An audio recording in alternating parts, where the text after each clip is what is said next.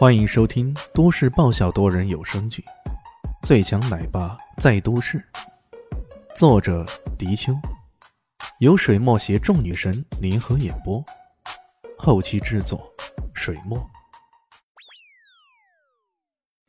第六百八十三集，他半躺在沙发上，靠着窗边，似乎在等待着什么。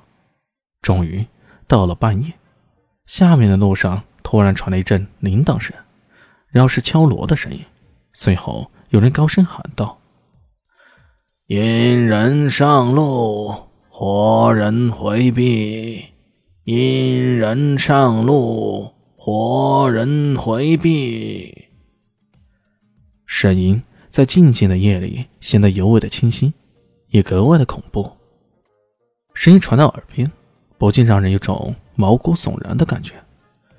李迅将头凑到窗前。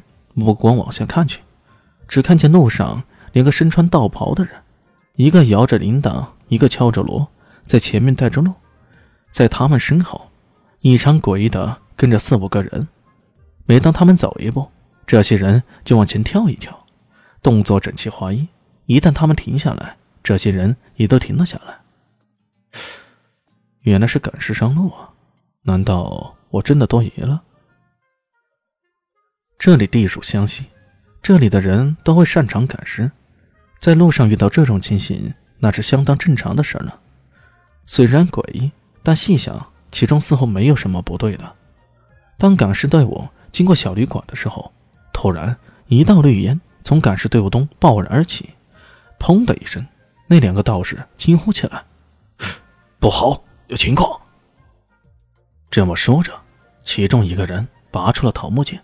向着这不知来路的袭击人猛地挥去，李迅定睛细看，这袭击之人看似是从小旅馆里冲出来的，有五六个人之多，人数上已经占了绝对的优势。果然是他。李迅看得真切，那旅馆的前台服务员赫然就在其中，他果然有问题。在白天见到那人的时候，李迅就感觉那人的眼神。有着一道带邪意的光，也正是这样，他感觉这里很危险，这才让方艳妮跟自己同一间房，以方便照顾。道士的桃木剑虽然是木头所造，但这会儿挥舞起来却是飒飒风声，半点都不含糊。可遗憾的是，那人的目标并不是击倒这两个道士，他们围攻道士只是为了拖延下时间。随即，便见那个服务员扛起其中一具尸体。重新往小旅馆方向冲了回来，这动作之快，让人咋舌。不过这行动可就有些可疑了，布置了那么久，那么精细，却仅仅是为了抢尸体吗？难道这具尸体有什么特别之处？死神大人其实一直都燃烧着一颗八卦的心的，然而这西行路上可不比寻常，他也就没有追寻下去了。听到下面那道士在狂吼，在追击。然后慢慢的，这一条路上都安静下来。迷糊中，只听到方燕妮转了个身，露出寻友般的手臂，喃喃的说道：“轩哥，发生什么事了？”“哦，没事儿，你继续睡吧。”一夜无话。第二天，雨欣和方艳妮收拾妥当，下楼后却看到。整个旅馆早已人去楼空了，那个服务员也早已不在了。炫哥，你知道他去了哪里吗？连人都不在，我们怎么退房啊？方艳妮感到奇怪了。呃，或者这老板有急事回乡下去了，要不咱们走吧，反正这押金也足够房费了。李炫知道这服务员再也不可能出现了。也就不想在此浪费时间了，挥挥手让方艳妮一起离开了。没想到才走到旅馆门口，却被人给拦住了。拦住李炫他们的是两个年轻人，他们身穿劲装，腰间鼓起，看样子还带着武器呢。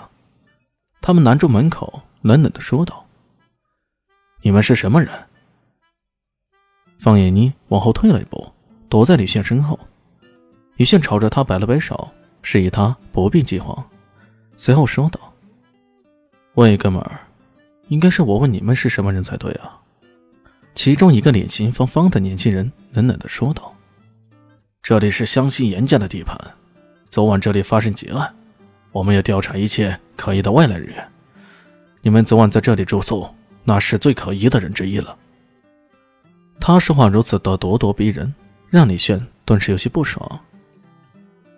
喂，这位哥们儿，你不见了东西，心情烦躁是吗？我可以理解，不过你要随便污蔑人，那可就不行了。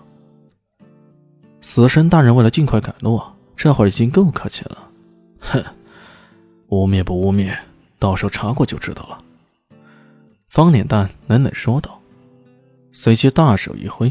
便要和另一人上前抓人了，这种不分青红皂白的作风让李炫很是恼火。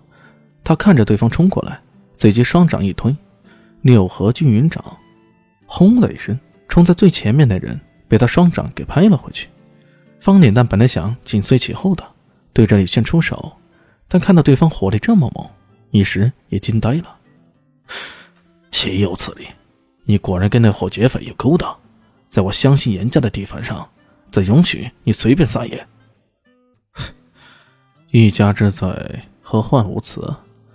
既然你们不讲理，那我也不必跟你们讲讲道理啊！说着，拿着冯妮妮的手，大步向前走去。你站住！本集播讲完毕，感谢您的收听。喜欢记得关注加订阅。我在下一集等你哦。哦，对了，我是谁？